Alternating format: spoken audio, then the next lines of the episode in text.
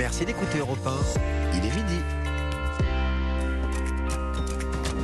Europe Midi. Raphaël Delvolvé. Bonjour à tous, bon appétit si vous êtes à table. Eux s'apprêtent à digérer le premier gros morceau de leur législature. Le paquet pouvoir d'achat devrait être adopté en fin d'après-midi par les parlementaires. Accord trouvé sur le second volet en commission hier soir. Nous en parlerons avec nos débatteurs. Le sénateur territoire de progrès Xavier Iacovelli euh, des Hauts-de-Seine et Clémence Guettet, député à LFI, la France Insoumise NUP du Val-de-Marne.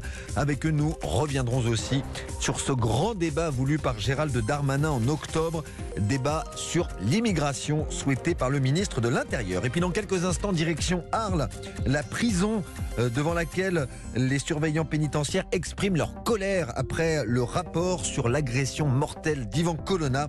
Euh, nous reviendrons aussi euh, sur cette information ce matin.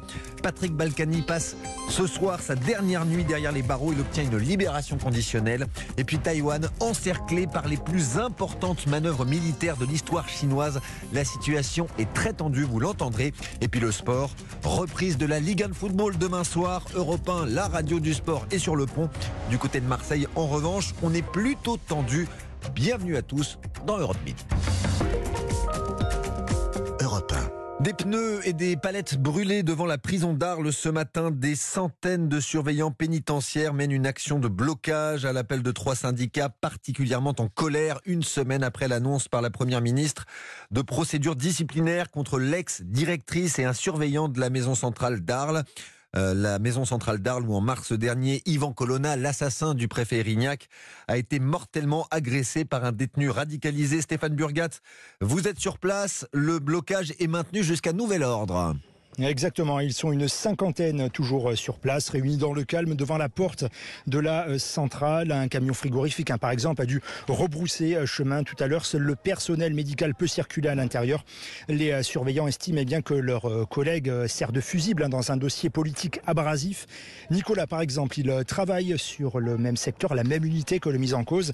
Il dénonce, écoutez, les conclusions du rapport qui accable son collègue. Le collègue a servi de bouc émissaire, hein. ça aurait pu, pu y avoir n'importe Hein. Je pense que c'est un peu trop facile quand même. Le, collègue, c'est une, victime pour moi du système tel qu'il est à, l'heure actuelle. Quoi. La portée politique, hein, euh, c'est vrai qu'on travaille sur un, un secteur euh, ben, un peu sensible. Il y a les psys, il y a les personnes qui sont là pour radicaliser. Tous les profils sont, mélangés, donc euh, on ne peut pas être partout à la fois. C'est impossible, impossible. On gère de l'humain, donc on gère de l'imprévisible. Voilà, pas assez de personnel, trop d'espace à quadriller, euh, des détenus euh, difficiles. Ces euh, surveillants estiment qu'il serait plus opportun eh bien de revoir, de remettre à plat l'organisation de ces établissements. Voilà, c'est une dernière minute, hein, Raphaël, je l'apprends à l'instant. Le piquet de grève devrait être débloqué sous peu par une compagnie de CRS qui est en route. Merci Stéphane Burgat, envoyé spécial d'Europe 1 à la prison d'Arles. Allons maintenant à la prison de Fleury-Mérogis où Patrick Balkany passe ses dernières heures. Bonjour. Bonjour Gladys Lafitte.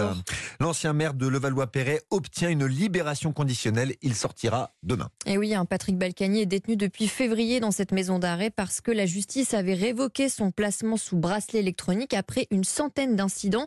Le couple ne respectait pas vraiment l'assignation à leur résidence de Giverny dans l'heure. Mais cette fois-ci, pas de bracelet. Patrick Balkany bénéficie d'une liberté conditionnelle, notamment à cause de ses problèmes de santé. Il devra quand même respecter des obligations jusqu'à avril prochain c'est la fin euh, de sa peine pour fraude fiscale. Il avait déjà fait cinq mois de détention fin 2019, euh, début 2020. Et cette fois-ci, c'est un ultime avertissement, écrit la Cour d'appel de Paris.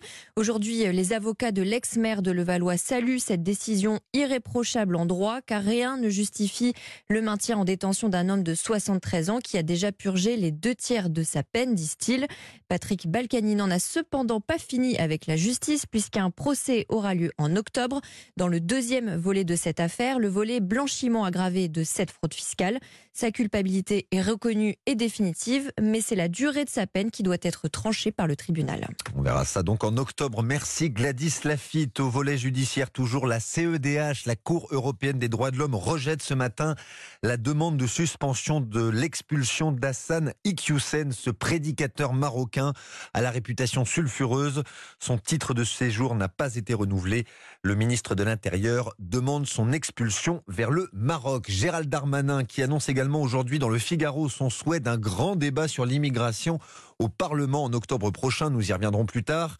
Car l'actualité parlementaire, c'est l'adoption du projet de loi de finances rectificative, second volet du paquet pouvoir d'achat. Le Sénat puis l'Assemblée doivent le voter définitivement en fin d'après-midi. Un accord a été trouvé hier en commission mixte paritaire après trois semaines de longs débats diurnes et nocturnes. Alexandre Chauveau, on sait à peu près ce qu'il sera approuvé aujourd'hui. Que faut-il retenir? Eh bien, alors que les sénateurs avaient pérennisé la monétisation des RTT, les parlementaires se sont finalement accordés sur une date butoir fixée au 31 décembre 2025. Autre mesure amendée, elle concerne l'aide exceptionnelle de rentrée, comprise en moyenne entre 100 et 150 euros.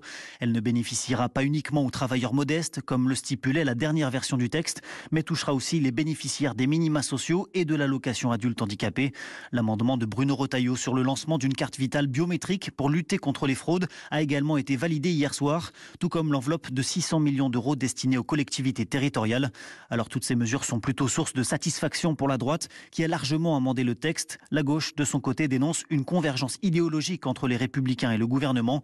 Emmanuel Macron, lui, s'est félicité des compromis trouvés par les parlementaires. Je veux saluer leur travail et celui du gouvernement, dit le président, alors que le texte doit être définitivement voté par les deux chambres cet après-midi. Merci Alexandre Chauveau. Le paquet pouvoir d'achat, premier gros morceau du nouveau mandat d'Emmanuel Macron. Le pouvoir d'achat avait dominé la dernière campagne présidentielle. La chasse au gaspillage, c'est aussi un moyen de faire des économies en ces temps de crise. Tiens, au Royaume-Uni, les supermarchés Waitrose vont euh, supprimer les dates de péremption sur euh, tous ces produits présents hors des rayons frais. Leur postulat, une date de péremption dépassée ne veut pas dire un produit immangeable. Bonjour Noah Moussa. Bonjour Raphaël, bonjour à tous. En France, euh, ces dates limites de consommation seraient responsables de 20% du gaspillage alimentaire. Et oui Raphaël, on a tous déjà eu hein, ce paquet de jambon qu'on a laissé traîner dans le frigo pendant des jours et qu'on a fini par jeter parce que la date de péremption était dépassée. Eh bien ce type de gaspillage est très fréquent chez les Français qui ne comprennent pas le fonctionnement des dates. C'est ce qu'explique Simon Foucault, porte-parole de la start-up anti-gaspi Too Good To Go. On considère que près d'un Français sur deux ne savait pas faire la différence entre une date limite de consommation qu'on retrouve sur les produits ultra frais, les, la date à consommer jusqu'au et les dates de durabilité minimale, les DDM, les dates euh, à consommer de préférence avant le. Et en fait, cette confusion, elle a euh, créé euh, beaucoup de gaspillage alimentaire parce que plein de gens ont jeté des produits dont la date était dépassée, alors qu'en fait, malgré cette date dépassée, le produit restait tout à fait consommable. Alors Noah, vous m'avez amené une petite boîte de carottes râpées, là. Je vois, 8 août 2022, qu'est-ce que je fais? Je dois les, jeter après le 8, c'est ça? Et oui, malheureusement, bah, regardez Raphaël, il est bien écrit à consommer jusqu'au 8 août 2022 sur l'opercule. C'est donc une DLC, une date limite de consommation à ne dépasser sous aucun prétexte au risque de tomber malade. Mais regardez, sur cette bouteille aussi que je vous ai ramenée, cette bouteille de jus de pomme, vous lisez bien, à consommer de préférence avant le 27 janvier 2024. On a donc bien affaire à une date de durabilité minimale, DDM.